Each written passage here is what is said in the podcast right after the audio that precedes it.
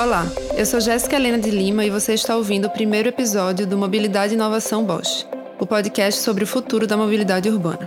Quero começar esse episódio me apresentando. Sou graduada em Engenharia Civil e Engenharia de Produção, com mestrado e doutorado em Engenharia Civil na área de Transportes e Infraestruturas Urbanas pela Universidade Federal de Pernambuco. Também fiz intercâmbios acadêmicos na Universidade Zucol, na Alemanha, e na Universidade de Tecnologia de Compiègne, na França. Hoje sou professora de Engenharia de Transportes do Centro de Tecnologia na Universidade Federal de Alagoas e produzo conteúdo sobre mobilidade urbana no arroba atransportista. Esse podcast é uma iniciativa da Bosch. Nele vamos trazer convidados especialistas para falar e repensar a mobilidade urbana do futuro, as tendências de mercado, os impactos da tecnologia na sociedade. O nosso objetivo é conectar pessoas e trazer um conteúdo sobre soluções sustentáveis, econômicas, seguras e convenientes para todos.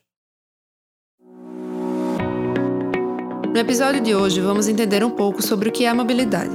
Por isso, convidei o especialista Fábio Ferreira, diretor de produto da divisão Powertrain Solutions da Bosch. Seja muito bem-vindo, Fábio. Vamos começar por um conceito básico. Como você define mobilidade urbana? Bom, mobilidade né, é uma palavra que nos remete a uma certa facilidade para se mover, uma mobilidade retrata-nos sempre uma discussão ou um tratamento, no caso da mobilidade urbana, do modo né, que transportamos pessoas e mercadorias dentro das regiões de maior densidade populacional, nas regiões urbanas, de um ponto a outro. Buscamos e discutimos, claro, sempre as melhores condições, a melhor fluidez, o aspecto de segurança e confiabilidade e, obviamente, a pontualidade, uma vez que associamos as pessoas desejosas de, no menor tempo possível e cumprindo as suas agendas, se transportem de um lugar ao outro. Assim, é importante que a mobilidade urbana considere a acessibilidade, ou seja, o quanto se tem acesso, seja no sentido geográfico, físico, seja no sentido de conseguir usar o transporte, mesmo com alguma dificuldade que a pessoa possa ter de locomoção. E, obviamente, o outro aspecto muito importante é a sustentabilidade. Como que a, mobilidade é garantida com seus impactos no meio ambiente e na sociedade como um todo. Por isso, esses aspectos conjuntamente levam-nos a uma discussão ampla de como se transporta de um ponto a outro pessoas e mercadorias. Isso, exatamente. Acho fundamental o que você colocou. As pessoas precisam chegar de um ponto a outro. Então, Fábio, me fala, na sua opinião, quais são os principais desafios da mobilidade hoje e quais serão os desafios no pós-pandemia? Essa é uma pergunta bastante pertinente, né? Uma vez que estamos passando aí por uma revisão até da forma de nos relacionarmos, de nos transportarmos dentro dos muitos ambientes que uma cidade oferece. Por isso, a gente gosta de começar sempre essa discussão dos desafios considerando as três dimensões que precisam ser avaliadas do impacto da mobilidade na vida das pessoas. O primeiro é o socioambiental. As pessoas têm que ter algo que elas possam acessar e ter condições, seja econômica, seja física, de chegar ao transporte dentro do conforto que ela deseja e, obviamente, da velocidade. O ambiental, é, como isso tudo impacta, obviamente, o funcionamento da sociedade, como que isso se repercute no uso dos recursos naturais do planeta. O segundo, a dimensão que a gente gosta de abordar quando se fala desses desafios é a econômica, que está muito interrelacionado, obviamente, qual é a técnica, a tecnologia que provê a solução de transporte desejado, né? E, obviamente, os custos para toda a sociedade e dos agentes que propiciam. E aí vem o terceiro aspecto, que é político. Não se deve jamais subestimar o quanto o papel do Estado ou das organizações são importantes de serem tratadas dentro desse desafio. Nesse aspecto, uma das questões, sem dúvida, que nos traz uma grande demanda, né, um grande desafio para os próximos anos, e já é uma questão hoje, né, é o crescimento das maiores cidades, das, das grandes cidades no mundo. Né? Hoje se diz, a ONU diz que 54% da população estão nas grandes cidades e isso deve aumentar para pelo menos 66% ou 70% no, no ano de 2050. E aqui vem uma das grandes questões, né? Qual a possibilidade de se fazer planos de longo prazo estáveis? Isso tem sido um desafio pesado para todos os agentes e, obviamente, qual a velocidade que esses planos podem ser tratados e implementados para atender a lidar com esse adensamento muito grande de pessoas, numa sociedade que ainda cresce no volume de pessoas. essa equação ainda é bem difícil de ser resolvida numa velocidade adequada para as pessoas. Do outro lado, nós temos a população com exigências crescentes. Há uma expectativa cada vez maior de conforto e de facilidade de acesso, o que direciona então a um aumento na diversidade de tecnologias que precisam ser uh, implementadas como resposta e, obviamente, também uma questão de o quanto de recursos financeiros, seja nas empresas privadas, nos seus departamentos de pesquisa e desenvolvimento, bem como no financiamento isso dos órgãos públicos para atender essa equação. A Covid-19, dentro desse ambiente de uh, aumento da concentração de pessoas e aumento das exigências, teve dois aspectos. Um que a gente pode dizer que foi a favor de melhorar a mobilidade, ou de dar mais agilidade, uma vez que no primeiro momento, pelo menos, nesse primeiro ano, houve uma certa redução de quilometragem percorridas, pelo menos, para as pessoas, que reduziram o seu trânsito pelas cidades através do uso mais intenso de trabalho e, até mesmo diversão remota. Também a Covid acabou em muitos países aumentando a discussão ambiental. Qual é o impacto de nós pararmos, né, por exemplo, de usarmos tanto transporte, como isso pode ter sido benéfico e com isso quais são as exigências que vamos colocar para a mobilidade do futuro. Contra, talvez, né, o aumento da mobilidade foi uma maior resistência que eh, passou-se a ter por exemplo, com uh, o veículo como serviços, né? O uso do conceito do car sharing, né? Do carro compartilhado, ou mesmo do car hailing, que são o uso de aplicativos para chamar um transporte, acabou tendo uma certa resistência maior, ou pelo menos tem manifestado-se assim, uma vez que isso envolvia a questão da segurança das pessoas. Também uma crise financeira que adveio da Covid traz uma menor capacidade de financiamento, então também as prioridades podem ser riscos ou uh, desafios contra uma correta uh, equacionamento da mobilidade urbana dentro da, das soluções propostas. E obviamente, né, o, o, busca pela segurança também fez muitas pessoas repensarem de, por exemplo, de terem um automóvel quando já não estavam mais pensando em ter, evitar o transporte público, porque o transporte público pode trazer questões de segurança sanitária ou até as próprias restrições impostas por alguns agentes públicos. Isso tudo, obviamente, dificultou o atendimento das demandas de mobilidade. Em resumo, a gente pode dizer que o desafio é manter planos consistentes de ocupação das cidades e oferta de vários modais, o aumento da diversidade desses modais e das tecnologias necessárias e garantir a coesão né, disso com um melhor atendimento da nossa responsabilidade ambiental e também como colocar os muitos agentes, institutos, indústria e Estado em conjunto para atender isso. Considerando o que você falou sobre a questão ambiental, da diminuição dos quilômetros de deslocamento e o impacto no meio ambiente, é uma questão que sempre falamos dentro da academia, que precisamos justamente gerenciar a demanda e não apenas aumentar a oferta, né? E todo o impacto ambiental que isso tem na questão da poluição está sendo muito tratado nesse período pandêmico. Então eu queria aproveitar esse gancho e gostaria de te perguntar o que você acha que seria o papel do setor automotivo na melhoria da mobilidade urbana do futuro?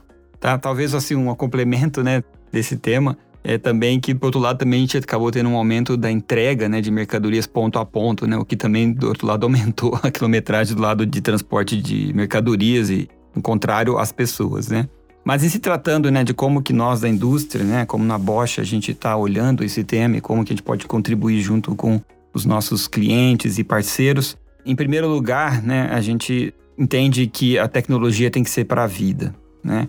Nosso fundador, né, o Robert Bosch, colocou muito bem isso numa, numa frase célebre dele, né, que ele diz que o avanço tecnológico é capaz de ajudar a humanidade como um todo a tirar proveito melhor de suas vidas e encontrar felicidade.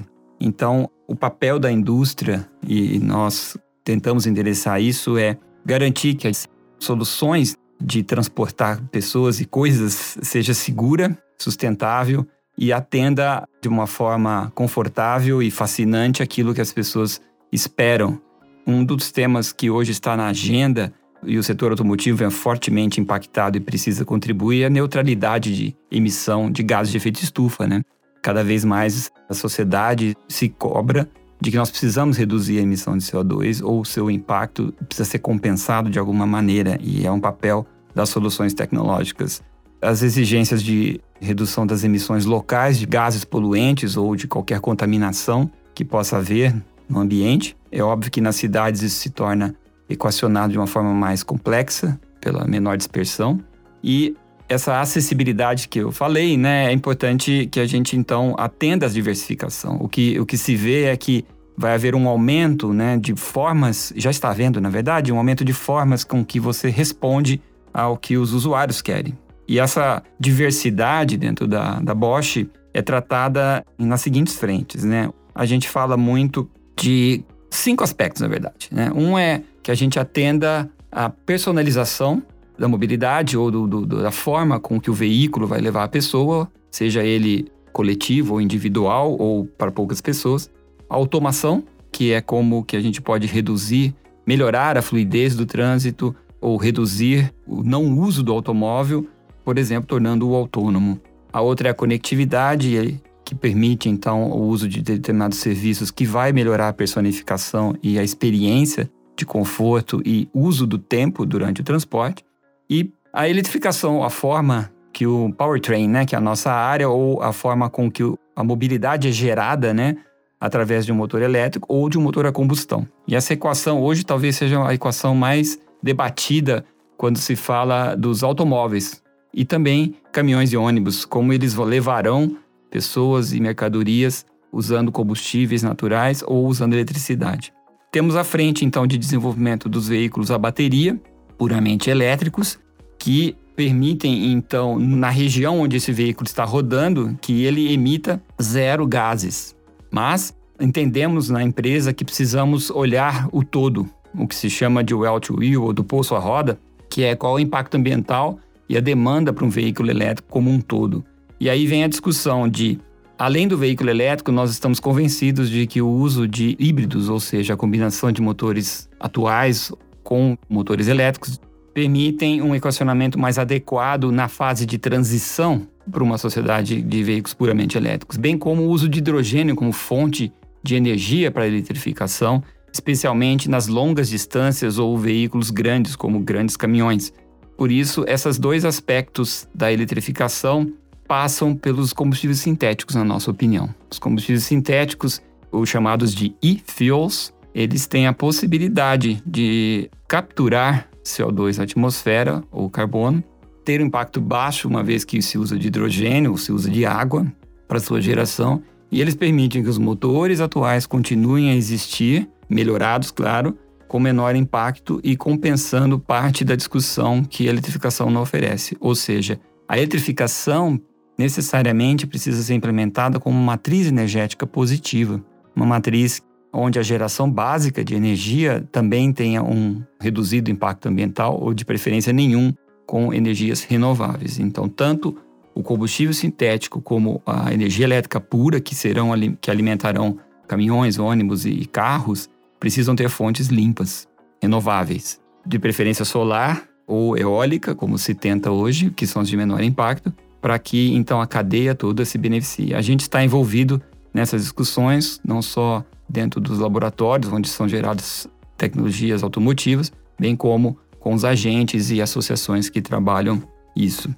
A questão da mobilidade, então, também como serviço, né, conta com o apoio nosso e de toda a indústria, para que então o aumento do uso efetivo dos veículos, né, que eles fiquem menos tempos parados e com seus impactos, estava em franca ascensão né, até 2020, sofre um pouco agora uma dúvida, né? Qual a sua evolução a partir de agora? Ainda temos que esperar todos os efeitos da pandemia serem devidamente entendidos ou traduzidos na, na forma de viver das pessoas. Mas a mobility as a service, né? Uh, mobilidade como serviço, é um tema que veio para ficar. Né? Cada vez mais as formas de, de car hailing ou de uh, uso de veículos temporariamente, o uso de transportes individuais também é um tema importante que nós trabalhamos como as bicicletas elétricas ou os transportes de através de patinetes elétricos, todos esses passam muito fortemente pela mobilidade como serviço e a gente na empresa também oferece para o mercado e para os nossos clientes soluções onde a conectividade aliada à possibilidade das tecnologias elétricas permitem esse uso mais intenso. E por último, uh, tudo isso está relacionado também à conexão do veículo a servidores, a computadores externos ao veículo, que é a conectividade, para que serviços sejam expandidos, para que a gente permita que os veículos sejam autônomos no futuro e os veículos autônomos, especialmente em distâncias curtas, em distâncias dentro de estacionamentos, como já é possível hoje na Europa e nos Estados Unidos, né, algumas experiências que, nas quais estamos envolvidos para a mobilidade do futuro, permite, por exemplo, o veículo se estacionar sozinho, o que garante também uma maior eficácia da ocupação do solo dentro da cidade ou dos espaços. É uma longa lista, né? E a questão é, passa por todos esses aspectos que a gente entende que estão endereçados nas áreas de desenvolvimento. Com certeza, e fico contente em saber que vocês estão de fato preocupados com isso. É muito importante essa questão de que hoje se fala muito, né, a questão da eletrificação. Mas justamente boa parte da energia elétrica produzida no mundo ainda advém da queima de combustíveis fósseis. Então você está tirando a poluição dos grandes centros urbanos, mas se nós não temos uma resposta na produção da energia elétrica também, para que essa energia elétrica ela seja limpa, você está apenas deslocando o problema para o local onde essa energia é produzida né, se ela ainda é produzida através de combustível fóssil, como é ainda em grande parte do mundo. No Brasil, a gente tem, na verdade, um percentual importante de geração por energia hidrelétrica, mas em grande parte do mundo nós ainda temos a queima de combustíveis fósseis como principal fonte de energia elétrica. É, né, Jéssica? É importante lembrar que nós temos aí hoje de veículos rodando alguma coisa como 1,4 bilhões né, de veículos nas ruas do mundo todo e anualmente se vende aí alguma coisa, atualmente 70, 80 milhões de novos veículos. No futuro deve ficar por aí em 90. E então ainda teremos muitos carros e ônibus e caminhões rodando com os atuais motores a combustão interna. Então é importante que eles entrem nessa equação da mobilidade do futuro junto com a eletrificação, na medida em que nos próximos 40 ou 50 anos se espera ainda a existência desses veículos. Então a, o combustível que eles usarão também é parte né, das nossas propostas de solução. O Brasil tem o biocombustível nas suas variadas experiências com o biodiesel e o etanol, que são experiências únicas no mundo, né, que podem equacionar parcialmente isso junto com esses combustíveis sintéticos que eu mencionei, para que a gente então garanta essa transição que vai tomar tempo, apesar do anseio e muitas vezes até da expectativa de que uh, seja muito rápida ou que haja políticas que tentem fomentar uma aceleração. Ainda nós precisamos garantir esses, essas próximas décadas nessa mistura de tecnologias que vai ficar nas ruas das cidades do mundo todo. Então, comentando o que você falou das cidades, e lá no começo você falou que a mobilidade é uma questão urbana, e de fato é, e o Brasil é um país onde 85% da população vive em áreas urbanas. Então eu queria saber de você, Fábio, se você acredita que esses desafios serão diferentes em cidades pequenas e nas grandes metrópoles. De certa dimensão, de certa maneira, existe, né? A gente tende a ver as cidades maiores, né, um adensamento das pessoas muito forte dentro dos planos diretores das cidades. A gente tem um acúmulo muito grande de pessoas e uma dificuldade de fazer com que essas pessoas percorram distâncias menores, né? Elas acabam sendo demandadas muitas vezes em distâncias maiores. Então, um plano, né, para uma cidade grande, onde você precisa garantir como o comércio se posiciona, como as escolas se posicionam em relação aos bairros residenciais, ao, volume de prédios e tudo mais, é muito mais difícil, né? Numa cidade menor, espera-se haja uma visibilidade maior de como equacionar isso. O outro aspecto é a questão do transporte coletivo, né? O transporte que tipicamente é público.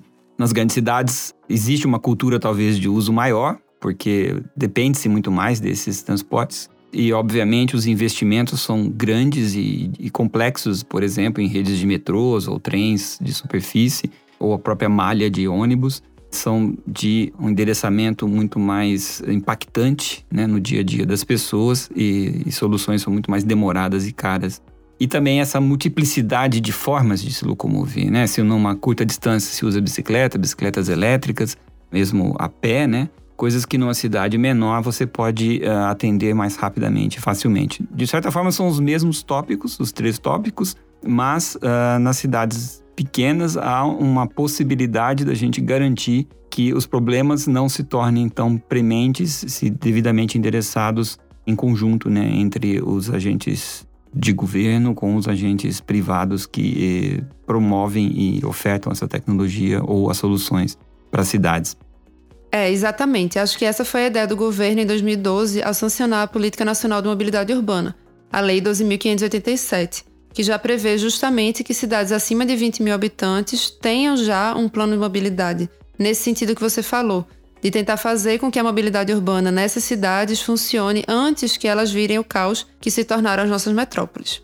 E aí, falando já em políticas públicas, eu queria te perguntar, Fábio, na sua opinião, de que maneira as políticas públicas e o setor privado podem trabalhar juntos ou separados para aprimorar a mobilidade urbana no Brasil? É, dentro do, do mote, né, que nosso papel, né, como empresa privada na Bosch é prover tecnologia para solucionar, né, os problemas da sociedade de forma saudável. O setor privado, então, é o grande, maior né, puxador de quais são as tecnologias que vão atender esses problemas. E nós, ao atuarmos assim, entendemos que é como se fosse uma prateleira de soluções a serem usadas e aplicadas pela indústria da mobilidade como um todo e, obviamente, em consonância com planos de mobilidade pública, como a gente discutido. Né? O setor público, no fim, acaba sendo responsável por fazer a moderação de como nós vamos colocar tudo isso nas ruas e como que vai ser o uso de energia para fazer essa mobilidade possível. E nós, junto com parceiros tecnológicos, temos que achar soluções que sejam de uma certa neutralidade tecnológica, ou seja, no sentido em que não deveria do agente público ser uma restrição estrita ou grande a qual é a solução tecnológica, mas sim dar as condições de contorno para que essa solução seja adequada. E isso passa certamente para as nossas parcerias com institutos e empresas de tecnologia para que os investimentos sejam feitos de uma forma adequada, de uma forma sinérgica, de uma forma um pouco mais coletiva. Por isso, além da neutralidade tecnológica que a gente na Bosch gosta de enfatizar que reconhecemos como o mais adequado, o fomento é importante, né? O fomento para que tanto as instituições de ensino como os institutos de pesquisa e as próprias empresas né, possam trabalhar de uma forma mais eficiente e possam passar pelo período de longo tempo de investimento sem um retorno. Ou seja, se você fomentar o uso de energias adequadas, redução de CO2 de um lado através de leis e ao mesmo tempo dando condições de achar financiamentos adequados conjuntamente, né, a gente consegue juntar os papéis de uma forma mais produtiva e que vai dar a velocidade, porque também tem o tema de quanto tempo a gente precisa de investimentos para poder chegarmos a soluções que buscamos para cada um desses aspectos mencionados. Então, são muitos caminhos técnicos que devem ser puxados pelas empresas de alta tecnologia em conjunto com institutos e as condições mais adequadas e mais estimulantes precisam ser dadas, obviamente, pela sociedade como um todo através do Estado. Para concluir, eu queria fazer uma pergunta um pouco mais pessoal. Você morou quatro anos na Alemanha, então eu queria saber quais as grandes diferenças e até semelhanças da nossa mobilidade com o cenário europeu. O que nós podemos aprender e ensinar para outros países?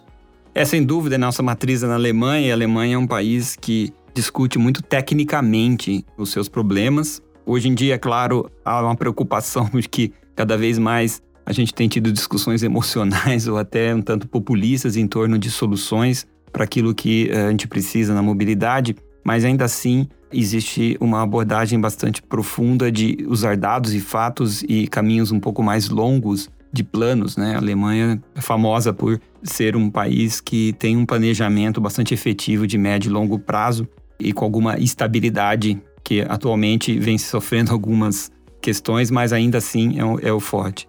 Uma característica né, de países europeus típicos é que as grandes cidades talvez sejam menos concentradas do que as cidades brasileiras, por exemplo. Então existe até um certo eh, espalhamento de cidades pequenas que acaba ajudando, de um lado, a mobilidade, mas leva as distâncias às vezes a aumentarem. Por isso, o uso de transportes coletivos tem uma cultura bastante forte, né? Os investimentos são feitos de uma forma constante e se busca sempre nessas cidades aumentar o uso né, desses transportes coletivos. Apesar de ainda haver uma grande paixão pelo automóvel na, na Alemanha, as pessoas querem e têm os seus automóveis, ainda assim o uso é mais limitado a determinadas condições. Aqui eu acredito que nós somos mais rápidos na adoção de mobilidade como serviços. O, o, país rapidamente, a população rapidamente é aberta a essas novidades. A gente percebe que lá existe uma certa resistência, demora e restrições também de ordem legal para ampliar isso. Então, isso acho que é uma, uma questão que lá pode até ser mais lento que aqui. Obviamente, a discussão ambiental também ela é bastante madura. Existe hoje um, um desejo de se ter menos impacto ambiental e se quer apertar um pouco mais as leis de uma forma mais rápida, que pode impactar bastante o uso dos, dos veículos e as restrições.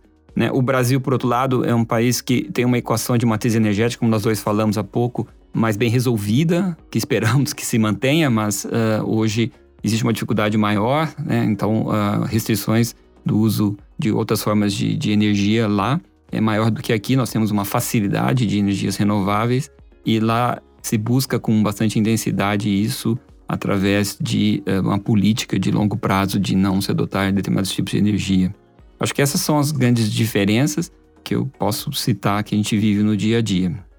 Fábio, uma coisa que eu percebi na Alemanha é que além dessa coisa que você falou, tanto da paixão pelo automóvel quanto pela velocidade, que é uma questão lá pelo limite da velocidade ser bem mais alto do que em outras autoestradas de países europeus, mas uma questão que eu percebi quando estava em Colônia é que apesar disso eles têm uma questão ambiental muito forte, né? Essa coisa do impacto. Eles são muito mais voltados a pensar como individualmente cada um contribui para uma maior sustentabilidade. E aí até na universidade o próprio reitor ele ia de bicicleta para a universidade. E então eu achei que embora a população como um todo tenha essa coisa da paixão pelo automóvel e pela velocidade, eu sentia que eles estavam em uma transição para uma mobilidade mais sustentável, de fato, né, por uma consciência maior do meio ambiente. E eles se preocupam mais com essa questão de como eles vão causar o impacto no meio ambiente. Foi o que eu percebi, pelo menos quando eu estava lá. Eu não sei se você concorda com isso também.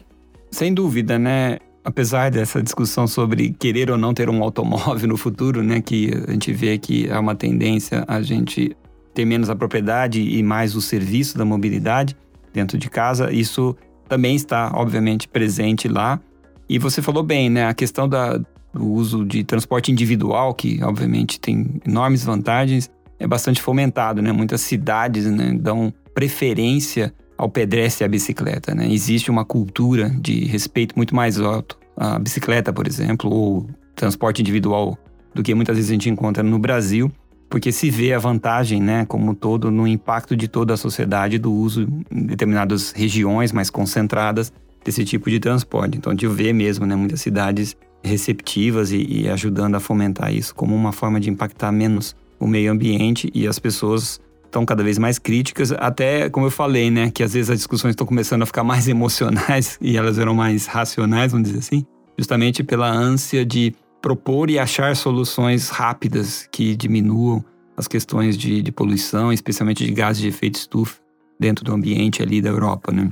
E isso muitas vezes acaba distorcendo a discussão, mas mostra o quão é, existe mais presente né, nas exigências dos consumidores que isso seja respondido de uma forma positiva e por quem oferece o transporte para eles. Né? Então é isso. Muito obrigada, Fábio Ferreira. Eu sou Jéssica Helena de Lima e esse foi o Mobilidade e Inovação Bosch, o podcast sobre o futuro da mobilidade urbana. Nossos programas são quinzenais, sempre às sextas-feiras. Esse podcast é uma iniciativa da Bosch. Acesse bosch.com.br. Lembrando que Bosch se escreve com SCH. O podcast Mobilidade e Inovação Bosch é produzido pela agência Digitale. Acesse digitale.com.br/podcast.